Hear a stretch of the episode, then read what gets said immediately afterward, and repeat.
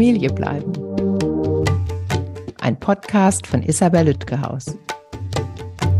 Hallo, herzlich willkommen. Zum dritten Mal besucht uns Dorothea Beermann im Familie bleiben Podcast und heute sprechen wir über Abschiedsrituale. Hallo Dorothea, schön, dass du wieder da bist zum dritten Mal. Hallo Isabel, vielen Dank, dass ich nochmal da sein darf. Freue ich mich. Sehr gern. Du hast in einem unserer letzten Gespräche, ich weiß gar nicht mehr, ob off Record oder im Podcast, erzählt, dass wir in unserer Kultur gar keine Abschiedsrituale kennen. Und das hat meine Neugier geweckt, weil ich hatte mal ein Erlebnis vor Gericht. Ich bin ja eigentlich nie vor Gericht, längere Geschichte, egal. Da hat die Richterin gesagt, ja, sie haben ja dann und dann geheiratet. Und dann fing die an, Frau zu weinen an, obwohl die Ehe schon seit Jahren nicht mehr bestanden hat, aber einfach diese Erinnerung an diese schöne Heirat damals. Und da dachte ich mir, jetzt wo du das erzählst, das ist ein wichtiges und spannendes Thema und das soll uns heute beschäftigen. Wie kamst du denn dazu, dich mit Abschiedsritualen zu befassen? Ja, also ich bin ja ähm, von der Paartherapeutin zum äh, Trennungscoach geworden und äh, habe dann die sieben Phasen äh, des Loslassens für meine Arbeit entwickelt, die ich ja auch in meinem Buch äh, beschrieben habe, die ähm, dabei helfen soll, eine Beziehung so abzuschließen, dass man danach ähm, sich wieder frei fühlt, dass man äh, gemeinsame Kinder gut betreuen kann. Und da habe ich gemerkt, so ganz zum Schluss äh, in der Phase sechs, da ging es um den Abschied tatsächlich, weil das ist ja meistens dann so, entweder geht man zum Mediator oder ähm, tatsächlich bei Gericht werden diese Scheidungspapiere unterschrieben. Und dann habe ich gedacht, was gibt es denn in unserem Kulturkreis eigentlich für Rituale bei, bei Trennung und Scheidung? Weil ich hatte davon auch nie gehört. Und dann habe ich mich damit beschäftigt und wirklich gemerkt, dass es fehlt. Also wir haben hier dafür nichts vorgesehen. Also nicht zumindest ähm, in, im größeren Rahmen ähm, wo, wo ich auch sagen kann, ja, da gibt es diese Institution, das muss ja auch überhaupt nicht kirchlich sein. Und so bin ich drauf gekommen. Was entgeht uns denn, wenn wir keine Abschiedsrituale haben? Also welche Wirkung könnten diese haben? Welches Ziel haben Abschiedsrituale? Also wir wissen ja generell, dass Rituale sehr heilsam sind und dass sie etwas mit uns machen. Und wir verlassen so ein bisschen die äh, rationale Ebene und begeben uns, ähm, gesagt, das muss überhaupt nichts Religiöses sein. Also wir erkennen an, dass etwas geendet hat. Also das ähm, gängigste Ritual, was wir bei Abschied haben, ist ja, wenn eine Person verstorben ist. Und auch da gibt es ja sehr, sehr viele unterschiedliche Arten, äh, damit umzugehen, also mit so einem mit so einem Abschied, kirchlichen Rituale. Es gibt die äh, Rituale ohne Kirche, dass ein freier Trauerredner oder Rednerin spricht. Und dem gemein sind immer, dass man nicht alleine ist, dass man in der Gemeinschaft nochmal an die Person denkt. Und äh, bei Trennung und Scheidung ist es ja auch letzten Endes so, dass diese Beziehung aufgelöst wird, aber gerade wenn Kinder da sind, noch ähm, weiter besteht. Und dem wird eben mit unserem, ja, mit dem, mit dem juristischen, legalen Aspekt, also diesen ganzen emotionalen, was da immer dran hängt, immer. Auch wenn man sich im Guten trennt, gibt es immer eine emotionale, eine soziale Komponente, eine, kann man auch sagen, spirituelle Ebene, wo man sich auseinander dividiert. Und dem wird eben nicht genug Rechnung getragen und diese Lücke wollte ich schließen mit dem Buch, äh, in dem ich eben verschiedene Vorschläge mache, wie sowas aussieht. Und ich erlebe, dass diese Trauer und das Abschiednehmen dann oft isoliert stattfindet, weil du sagst, das Gemeinschaft eben ganz im Gegenteil, man ist da oft recht alleingelassen mit, weil ich auch beobachte, dadurch, dass es doch recht viele Trennungen bei uns heutzutage gibt, habe ich den Eindruck, das wird nicht mehr so ernst genommen, wie, wie erheblich das für einen Menschen sein kann. Also wie erschütternd die, die Veränderung sein kann, weil man denkt, auch ein Drittel trennt sich oder so, ist halt dann so, aber das ist doch ein gravierender Einschnitt im Leben und auch vor allem für die Person, die getrennt wurde, aber auch für die andere doch auch sehr beeinträchtigend. Und das muss man oft mit sich selbst oder mit vielleicht ein paar engen Freundinnen und Freunden ausmachen. Und da fehlt diese heilsame Gemeinschaft dann auch. Ja, genau. Und es fehlt so ein, ich finde, so ein, ähm, eine, ein würdevoller Abschied für eine Beziehung, die geendet hat. Also wenn wir uns verloben, dann haben wir ein Ritual und wenn wir heiraten, haben wir ein Ritual oder wenn wir uns ähm, eine, selbst eine eigene Lebensgemeinschaft, normalerweise gibt es immer dafür ein Ritual. Und ich hatte mich gefragt, warum gibt es das nicht bei Trennung und Scheidung? Es fehlt irgendwie etwas.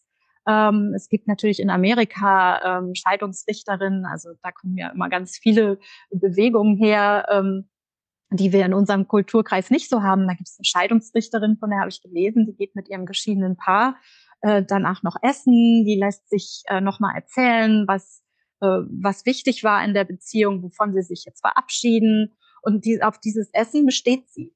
Also das ist so ein, ein kleines Abschiedsritual. Und ja, also ich finde, da kann man sehr viel machen, dass eben die Beziehung gut verabschiedet wird. Ich kenne das auch aus Mediationen. Ich bin jetzt nicht so ein spielerischer Typ, aber ich weiß von vielen Kolleginnen und Kollegen, dass die da einiges machen. Bei mir zumindest wird der Prozess gewürdigt, dass sie einen guten gemeinsamen Weg gefunden haben. Und manchmal ist ein Händeschütteln dann auch ähm, zum Beispiel passend, mindestens sozusagen. Aber viele gehen auch danach essen, gemeinsam nochmal nach der Mediation.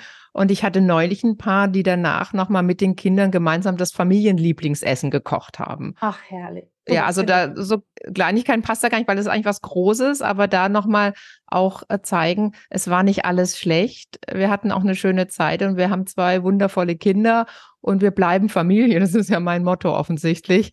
Also insofern äh, ist da ganz viel möglich.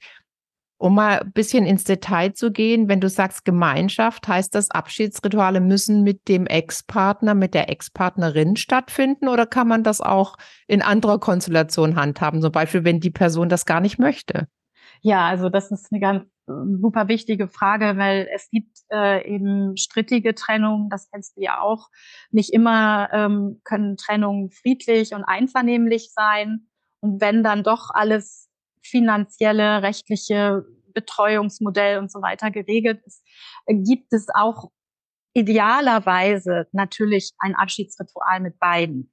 Also mit beiden, mit dem Ex-Partner, mit der, ja, also mit beiden und vielleicht auch sogar mit den Kindern oder mit gemeinsamen Freunden. Ich sage immer, das ist die Königsklasse, weil das weißt du ja auch, es sind nicht nur äh, die Paare betroffen, die Kinder, es sind wichtige andere Menschen, im Umkreis auch betroffen, Großeltern, Freunde betroffen. Also es betrifft eben eine ganze ähm, Reihe von Menschen, die wichtig sind.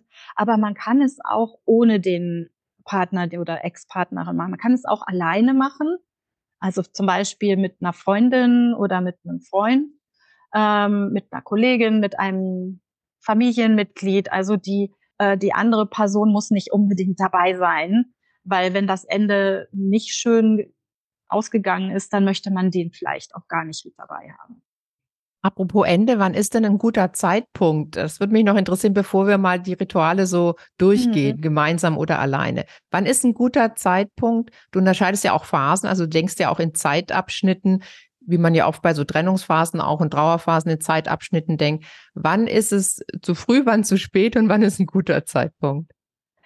Ja, also ich finde, ein, äh, guter Zeitpunkt ist ähm, dann, ähm, wenn man einmal das, die alle rechtlichen Aspekte geklärt hat, also was ich vorhin schon angedeutet habe, also alle finanziellen Angelegenheiten, ähm, das Betreuungsmodell für die Kinder äh, festlegt, wenn es vielleicht auch äh, neue Wohnungen gibt äh, für beide. Also es muss noch nicht alles so, in, nicht unbedingt die Scheidungspapiere unterzeichnet sein, Wobei ich das schon einen guten Moment finde. Es sind ja nicht alle Paare verheiratet.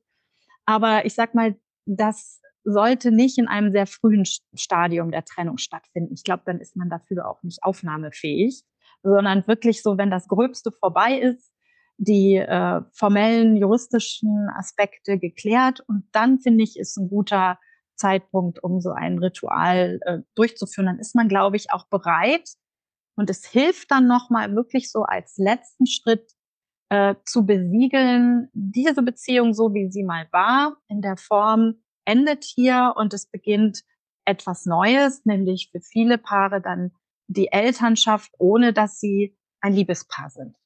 Also wenn man so merkt, jetzt beginnt ein neuer Lebensabschnitt. Ich finde, man merkt das bei Menschen, die getrennt sind, so eine neue Wohnung eingerichtet oder einfach so genau. jetzt so, genau. so eine Art Durchatmen und sagen, jetzt geht die Zukunft los. Also da ja. ist ein, ne, da ist ein guter Zeitpunkt. Und ähm, was sind so, du hast ja verschiedene Rituale wahrscheinlich im Kopf, aber was eint die, diese Rituale? Also was sind so zentrale Komponenten von Abschiedsritualen? Mhm. Also das, was ich äh, wichtig finde an diesen Ritualen, ist, dass sie, ähm, also um die, die Überschrift wäre, den emotionalen Aspekten einer Trennung Raum zu geben und dann insbesondere auch den negativen Gefühlen nochmal Raum zu geben. Also um mal so ein bisschen in eine Ritualidee einzusteigen, man könnte beispielsweise negative Gefühle, äh, Gedanken, alles, was zerstörerisch war, alles, was verstörend war, alles äh, Enttäuschung, Frustrationen, Verletzungen, die es ja fast bei jeder Trennung gibt, äh, nochmal einzeln auf Zettel schreiben. Also wenn das das Paar gemeinsam macht, aber das kann man auch alleine machen. Und äh, diese ähm, negativen Gedanken dann zum Beispiel in eine Schale ähm, werfen und dann diese äh, Zettel nochmal ganz bewusst anzuschauen und diese dann anzuzünden weil das Feuer ist eins der Elemente, die ich äh, sehr schön finde bei solchen Ritualen.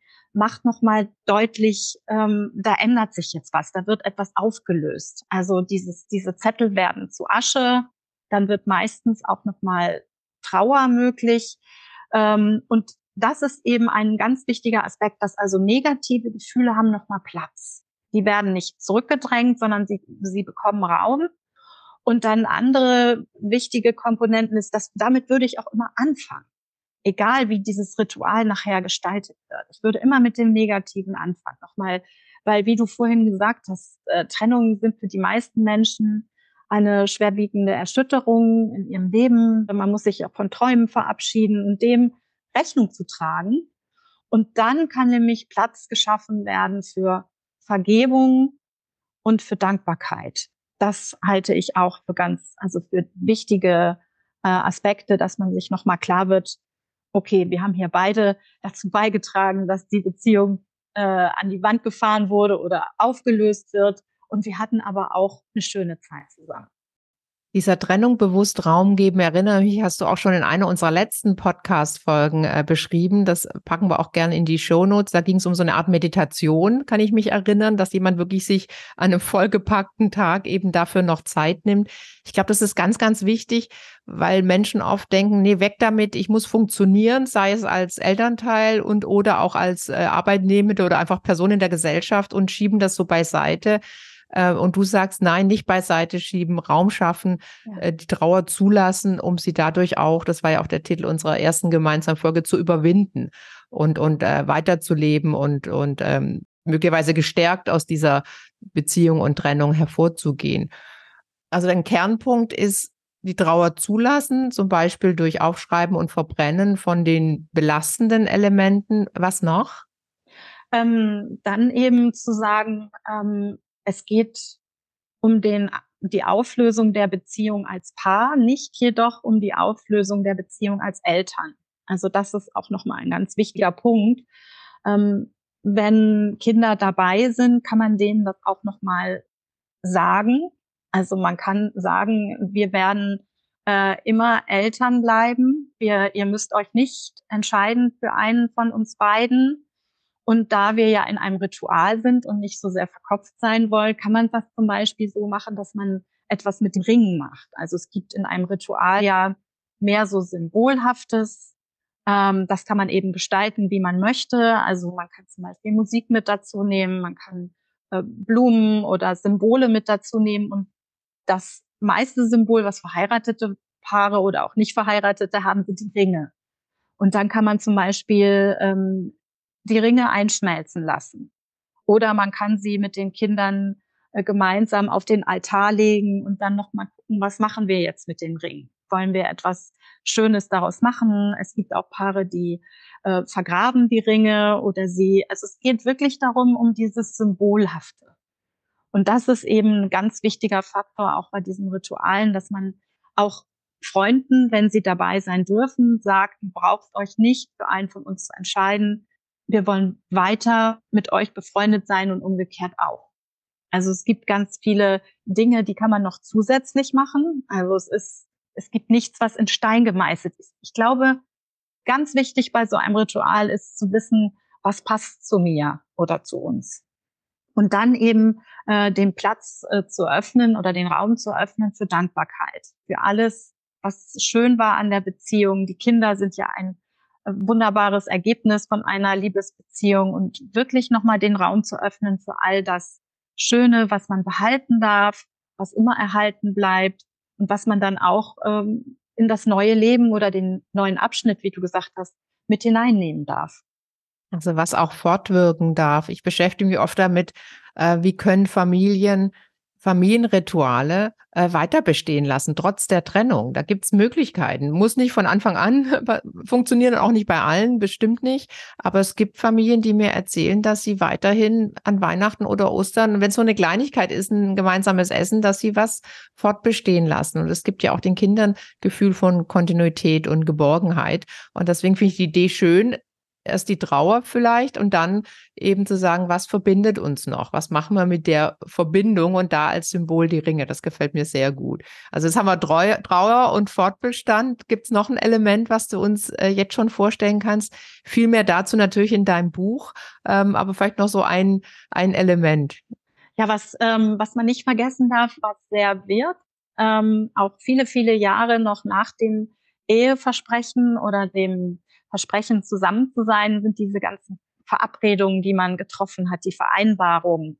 Also zum Beispiel, man kann in so einem Ritual so ein, den Treueschwur auflösen und zu sagen, also das, was ich dir damals äh, versprochen habe, dass ich dir jetzt treu sein werde, dass ich, äh, ich bin zwar immer noch für dich da, je nachdem, wie die Beziehung so geendet ist, ich bin noch für dich da, aber es hat sich doch einiges geändert. Also ich bin immer noch ähm, an deiner Seite, wenn es um die Kindererziehung geht, um wichtige Fragen. Ähm, aber ich bin nicht mehr für dich da. Und dann kann man zum Beispiel gucken, ähm, wenn es eine geschäftliche Beziehung ist, dass man sagt, wir bleiben immer noch Geschäftspartner, auch wenn man Kinder hat, ist es ja auch so eine Art geschäftliche Beziehung, klingt etwas unromantisch. Aber Ein Projekt man, zumindest. Projekt, genau, dass hm. man wirklich guckt, welche Versprechen kann ich an dieser Stelle, was habe ich dir damals versprochen, weil das wirkt immer noch sehr nach. Gerade dieses Versprechen zur Treue, dass man guckt, welche Vereinbarungen können wir stattdessen äh, etablieren, die mehr zu diesen neuen, unserer neuen Familienkonstellationen passen und wovon kann ich mich tatsächlich verabschieden und wovon darf ich mich auch verabschieden. Und ich finde das ganz wichtig, dass man auch wirklich sagt, ich lasse dich jetzt los und bitte lass mich jetzt auch los, so, dass man wieder frei ist im Herzen, dass man sich neu binden kann, wenn man das möchte, aber dass man wirklich diese Herzensverbindung als Liebespaar auflöst. Also dieses bewusste Verabschieden, das finde ich auch noch eine ganz, ganz wichtige und wie ich immer wieder höre, sehr heilsame Komponente in so einem Ritual. Bestimmt sehr entlastend. Ich glaube sogar für beide, nicht nur für die Person, die sich entschieden hat zu gehen, falls es nicht einvernehmlich war, sondern bestimmt auch für die andere, auch um eben die Enttäuschung und Wut, sofern sie da ist, loszulassen. Ja, und eben auch nochmal deutlich zu machen, dass es ja kein, ähm, in der Regel keinen Täter und keinen Opfer gibt, sondern dass eben beide in gewisser Weise für die Beziehung ähm, auch für das Ende der Beziehung verantwortlich sind und sich dann ähm, wirklich klar zu machen, es gibt uns in der Form, wie wir bisher waren, nicht mehr. Und eben gerade diese, ich finde dieses Ritual auch für Kinder so heilsam. Das kann man dann ja entsprechend dem Alter auch ein bisschen anpassen. Also da kann man auch dann statt Feuer, also das finden Kinder ja eigentlich immer ganz spannend, äh, kann man auch zum Beispiel ähm, Zettel an, an Luftballons, also so leichte Zettel natürlich, äh, heften und die dann da aufsteigen lassen mit den Kindern zusammen. Oder man kann äh, Zettel nehmen mit den negativen Gefühlen und die im, im Fluss oder im See äh, schwimmen lassen. Also das ist einfach so diese, diese Elemente, also Feuer, Luft und Wasser helfen dabei, so ein bisschen aus diesem Verkopften eben rauszukommen und zu sagen, da geht etwas, da wird etwas aufgelöst und es entsteht etwas Neues. Und das finde ich auch nochmal ganz wichtig bei diesem Ritual, an der Stelle vielleicht zu sagen, es geht um eine Transformation. Also es ist, wird etwas verwandelt. Es ist ein Ende und trotzdem gibt es einen, einen Neuanfang.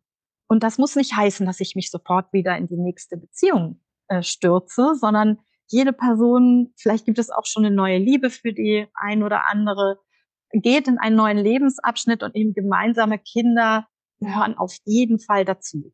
Und ich glaube, für Kinder ist das wirklich ein tolles Erlebnis. Und die erzählen das dann, also so habe ich das zumindest auch schon gehört, ganz stolz, ihren Kumpels, ähm, wie toll die Eltern das gemacht haben. Es muss keine Party sein, aber es kann eben ein gemeinsames Essen sein. Und man kann es eben auch alleine machen. Ich glaube, da kommst du nachher. Genau, da kommen wir gleich noch dazu.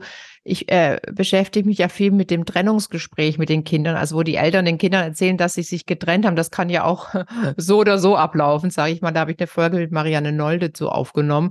Ähm, und das könnte ja auch einiges von dem beinhalten. Also auch da erzählen mir Trennungskinder, die jetzt heute erwachsen sind, dass es für sie wohltuend war, dass die Eltern das Gespräch gemeinsam geführt haben und nicht Mama gesagt hat, der Papa ist jetzt übrigens weg, sondern dass man sich zusammen hingesetzt hat, danach auch noch da war für etwaige Fragen. Und dieses gemeinsam nehmen die Eltern sich Zeit, war sehr wohltuend, weil es zeigt, wir bleiben Familie und das ist eben bei den Abschiedsritualen auch so. Da könnte ich mir vorstellen, die Kinder haben dann schon mal ein positives Signal, wir bleiben Familie, alles andere wird sich schon zum Positiven äh, entwickeln. Lass uns doch mal zum Abschluss noch mal kurz so, ich mag gern so Überblicke, dass du sagst, wie, wie kann so ein Trennungsritual jetzt mit Kindern und anderem Partner, an der Partnerin denn ablaufen? Also was sind da so die, die ähm, Phasen des Rituals? Und danach sprechen wir gern noch kurz über, wie man das alleine machen kann. Mhm. Also ähm, der Fantasie sind da keine Grenzen gesetzt. Also ich, ähm, es gibt ja in der Schweiz den Andrea Marco Bianca, das ist ja mein großes Vorbild, ein Schweizer Theologe, der seine Dissertation über Scheidungsrituale ähm, geschrieben hat. Und er bietet zum Beispiel im kirchlichen Rahmen so ein Ritual an. Da muss man aber nicht Mitglied in der Kirche sein. Aber die Kirche wäre so ein Ort. Es gibt ja auch noch viele von uns, die kirchlich heiraten, ähm, sich dort zu treffen und am besten mit einer Begleitung, das muss ja nicht unbedingt immer der Pfarrer sein, sondern eine Person des Vertrauens, die so ein Ritual durchführt, wie man eben ähm, sich vorher bespricht. Und das ist ganz wichtig. Also das Paar sollte eben vorher ganz klar haben, was es möchte. Möchte äh, es Musik haben, ja oder nein? Was gibt es irgendeine Art von ähm, ja, Dekoration, was soll da stattfinden oder eben auch nicht? Und wollen wir jetzt beispielsweise so eine Art äh, diese Zettel schreiben, wo man, die man nachher verbrennt? Oder soll es lieber in einem Rahmen sein, wo man ganz unter sich ist? Das heißt, bei einem von beiden zu Hause oder in einem Restaurant, wo man ein bisschen Ruhe hat. Und dann kann man eben zum Beispiel als Eltern wirklich nochmal ähm, ja, sagen, wir an dieser Stelle möchten uns verabschieden als, als Ehepaar auch vor euch. Und äh, das kann man auch ein bisschen lustig machen. Es muss nicht immer alles so hier ernst sein. Und wir möchten aber auch nochmal sagen, eben, dass uns wichtig ist, dass wir die Zeit, die wir zusammen waren, sehr schätzen. Und da kann man auch nochmal sagen, wir haben ja auch viele, wir haben auch Probleme gehabt, wir haben uns auch gestritten. Und jetzt beginnt etwas Neues. Und wir möchten das gerne diesen Neuanfang mit euch zusammen feiern oder begehen. Da kann man drauf anstoßen. Eben, es ist so ein bisschen vielleicht so ein schmaler Grad zur Geschmacklosigkeit manchmal. Ne? Dass man denkt, man macht hier jetzt eine Party. Auch gibt ja auch aus Amerika gibt so Divorce-Partys.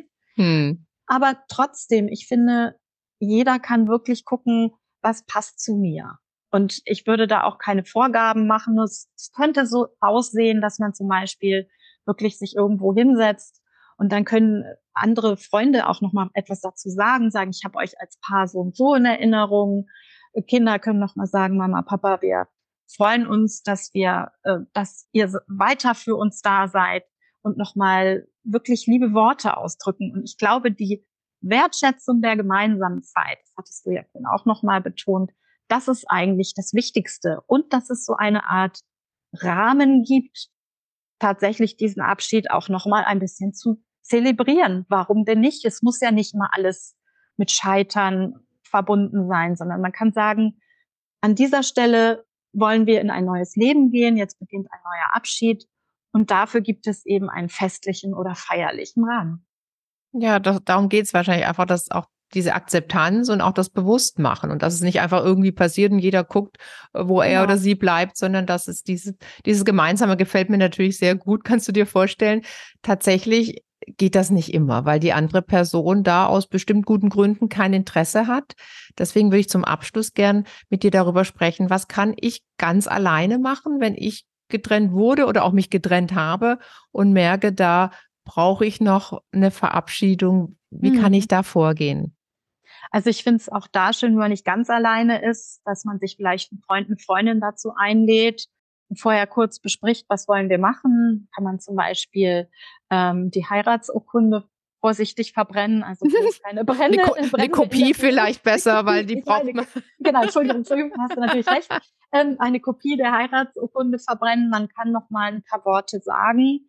Und ich finde es immer ganz schön, wenn eine Zeugin und ein Zeuge da ist und dann wirklich auch nochmal aussprechen, worüber bin ich enttäuscht, aber worüber bin ich auch unendlich dankbar, was soll bleiben und dann diesen Satz zu sagen, ich verabschiede mich von dann den Namen sagen der Person und ich bitte dich, gib mich frei. Das kann man auch in Gedanken zu einer Person sagen und auch zu sagen, ich gebe dich frei, kann sich nochmal verzeihen und dann tatsächlich noch etwas tun, äh, was auch immer. Man kann zum Beispiel Erinnerungsstücke in eine Truhe packen und die dann an einen besonderen Ort legen. Also wirklich nochmal zu gucken, was symbolisiert für mich den Abschied. Und insofern kann man das auch wunderbar alleine machen. Aber alle, die, die ich gesprochen habe, haben immer irgendjemanden mitgenommen. Kann auch in den Park gehen und wie gesagt Schiffchen fahren lassen, Luftballons aufsteigen lassen. Heißt eine andere Person auch, dass es die Kinder sein können oder ist das eher ja. schwierig, wenn der Partner, die Partnerin nicht dabei ist? Das geht auch, dass die das Kinder. Geht auch. Mh. Hm. Manchmal kommt nur ein Kind mit, das ist natürlich auch sehr ähm, altersbedingt. Die meisten finden das irgendwie doof oder komisch.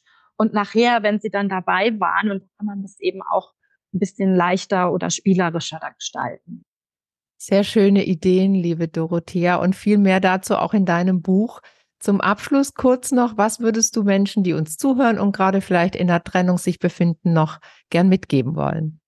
Ja, auf jeden Fall äh, die Hoffnung, dass eine Beziehung, die auch wenn sie unschön zu Ende äh, gegangen ist, doch ähm, in guter Erinnerung bleibt, dass immer ein guter Abschluss möglich ist, selbst wenn nicht alle Fragen geklärt werden und dass man darauf vertrauen kann, äh, dass man sich auch tatsächlich im Guten und einvernehmlich trennen kann. Vielen Dank, Dorothea, für das schöne Gespräch. Sehr gerne. Ich danke dir. Herzlichen Dank an alle fürs Zuhören. Sämtliche Infos gibt's wie immer in den Show Notes. Wenn Ihnen und euch mein Podcast gefällt, gern abonnieren und bewerten auf allen gängigen Plattformen. Und ich würde mich sehr über Post freuen an info@familiebleiben.de oder über Instagram, LinkedIn, Facebook und Twitter. Schickt mir eure Geschichten rund um Trennung und Scheidung, gebt mir Feedback zu den bisherigen Gesprächen und ich würde mich sehr über Themenvorschläge für weitere Folgen freuen. Dankeschön. Familie bleiben ist eine nachhaltige Produktion von Spatz in der Hand. Ausführender Produzent Marc Todd Bielefeld, Redaktion Isabel Lütgehaus.